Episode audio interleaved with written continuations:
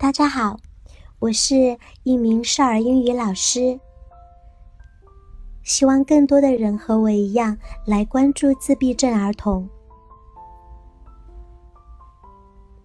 五十五，为什么一直动个不停？我的身体一直动个不停，没有办法停下来。一停下来，就会感觉灵魂要从我的身体脱落出来似的。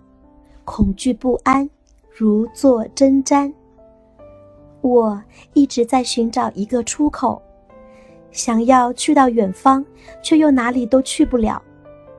思绪一直都在自己的身体里痛苦挣扎。静止的时候，真的能感受到自己被囚禁在这个身体里，无处可逃。必须一直动个不停，才能稍微感觉平静一些。